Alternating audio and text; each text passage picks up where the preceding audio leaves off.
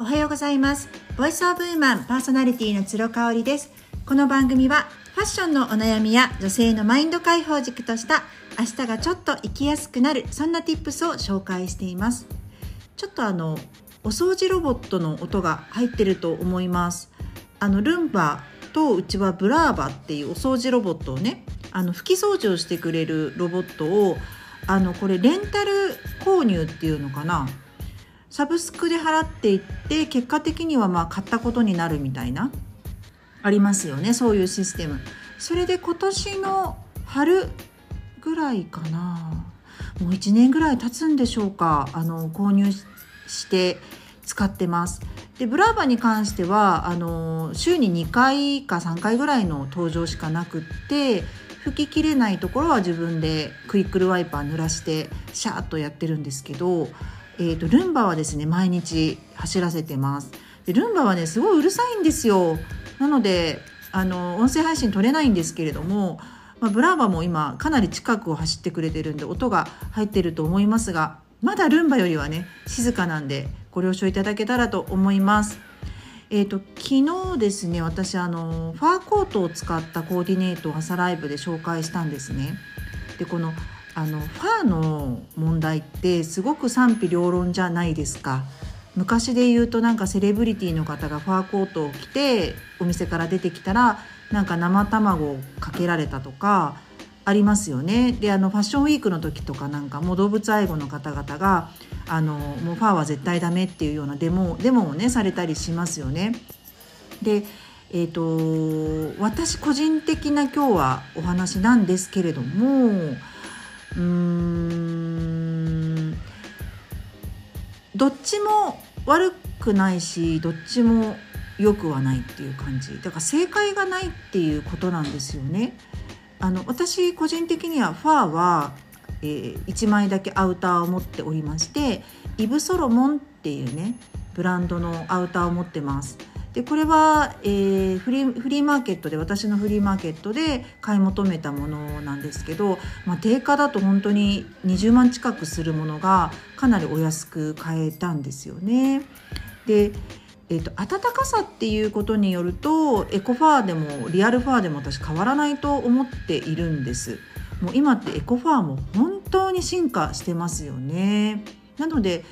あのワードローブの中ではエコファーの方が多いですねエコファーのものの方が多いと思います例えばステラ・マッカートニーなんかはもうかなり昔からあのそういうレザーを全く使わない商品ファーを使わない商品っていうのを打ち出していまして有名ですよね。であの、まあ、彼女はポール・マッカートニーの娘さんとしても有名ですけれども亡くなられたお母様リンダさんがもう動物愛護にとっても熱心だったってことでも知られています。なのでもう幼少期から動物愛護の観念が備わっていたというふうに言われてますよね。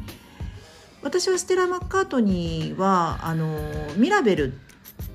っていうあ違うファラベラか。ごめんなさい。ファラベラっていうあのバッグのシリーズがありましてそれがすごく好きなんですね。なので、えーと、2つ持ってたんですけども1個手放しましてなぜなら重たいから。なのでエコファーの白のエコファーのファラベファラファラベラ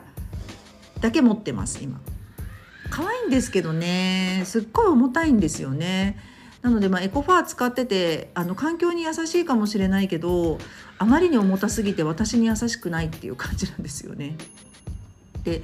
あのー、もちろんそのねレザー絶対持ちません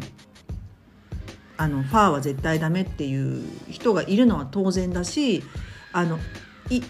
それはもういてどの時代も当たり前だと思うんですけれどもあのエコファーに関してもねやっぱりちょっと眉唾ものなんですよエコファーってまあ安価だし結構手に取りやすいので皆さんねあの興味あると思いますあと環境に優しいその動物たちに優しいっていうところで思われているみたいなんですけどこれねやっぱ燃やしたりとかするとすっごい有害な物質が出るっていうふうに言われてますよね。で安価だからこそみんな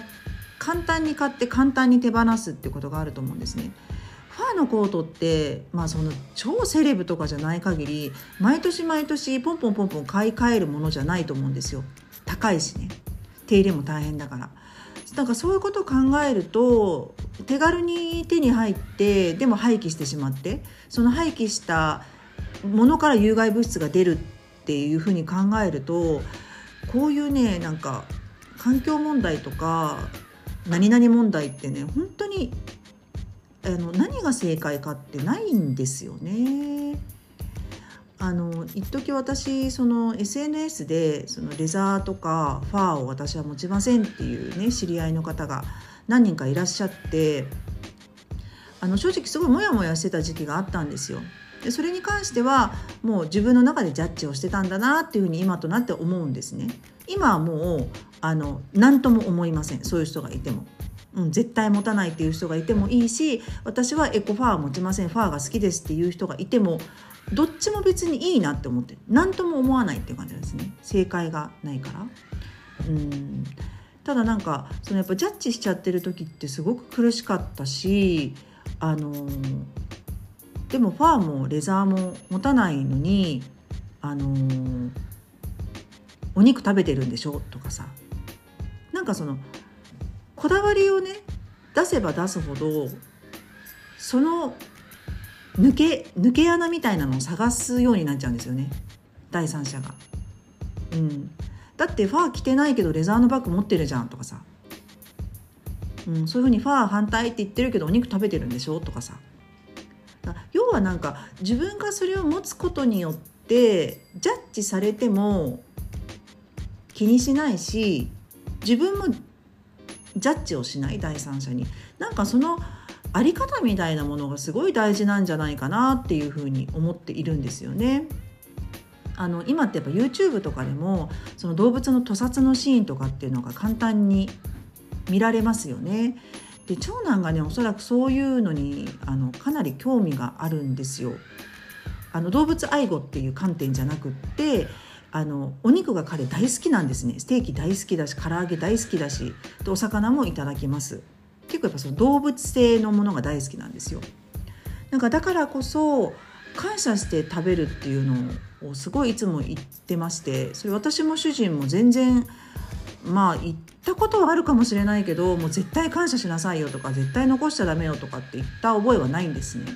ただ彼はもう唐揚げとかお肉とかは絶対残さないんですよ。もう僕が口にするためにお肉になってくれたんだから絶対残さないっていうふうに言ってるんですね。なんかそれはねあの彼の心情であって例えばそれをこう3歳年下の弟に強要するとかってなったらちょっと私は話す話すかも話し合いをするかもしれないんですけれどもあの自分がこれでいいって思ったことに対してそれを相手に強要しないっていうのはすごく大事だなっていうふうに思ってるんですよね。あとはうんあんまり公言することでもないのかなって思います。私はファーが絶対来ません。うん。それをこうわざわざこうオフィシャルに口にする必要ってあるのかなって思います。なんか結局自分の首を絞めちゃったりとかその荒探しをする人を招いてしまうだけのような気もするから正解がない問題に関して強い自分の主張をするっていうのってあのやっぱ自己責任が伴うなっていうふうに思っています。また皆様のご意見もぜひ聞かせてください。いつもありがとうございます。それではまた明日。